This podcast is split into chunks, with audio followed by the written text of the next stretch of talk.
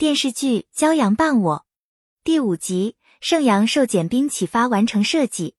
简冰一早醒来，看到盛阳没有收那五千块钱，就发信息给他。盛阳简单算了一下，让简冰给他两千四百八十元。简冰给他转了三千元，盛阳还是不收，简冰只好给他两千四百八十元。盛阳不知道怎么处理他那一箱东西。简冰让盛阳当废品卖了，请他吃饭。盛阳当天晚上就请简冰吃饭。简冰带盛阳来大排档吃饭，螺蛳粉。盛阳也点了一份一模一样的粉。简冰平时工作累的时候，经常来这里吃饭。盛阳大快朵颐。简冰突然发现地上有一只蟑螂，随手拿起盛阳的包就打，结果把包里的电脑砸坏。简冰就带盛阳回家，把自己的电脑借给他。盛阳在电脑上继续自己的设计，简冰给他提了一些合理化建议。薛一鸣突然打电话向简冰问责，埋怨他不该把离婚的事闹得沸沸扬扬。薛一鸣在电话里不停的指责简冰，盛阳只好用纸条向简冰请教。简冰赶忙挂断薛一鸣的电话，他一针见血指出盛阳的设计很普通，没有任何新意。简冰拿出四本国外设计师的大作送给盛阳。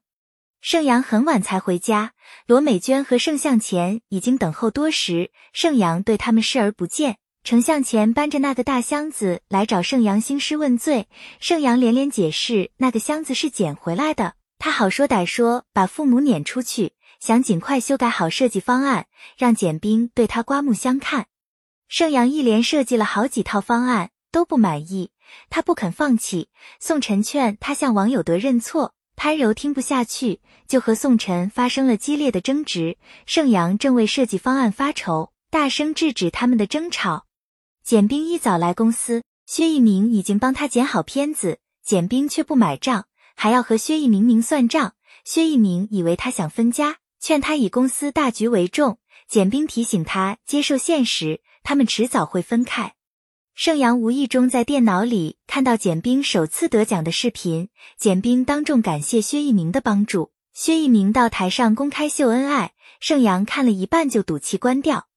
简冰和薛一鸣把同事们召集起来开会，把他们要离婚的事说出来。薛一鸣当众宣布公司照常运营，不会因为离婚受影响。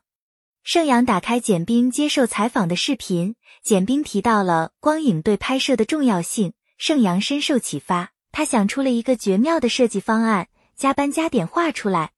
三天期限很快就到了，王有德断定盛阳不能完成，让刘家乐拿出自己的设计方案。盛阳及时赶来，展示了自己设计的月光宝盒，一轮明月熠熠生辉，在场所有人都叹为观止。老板决定采用盛阳的方案。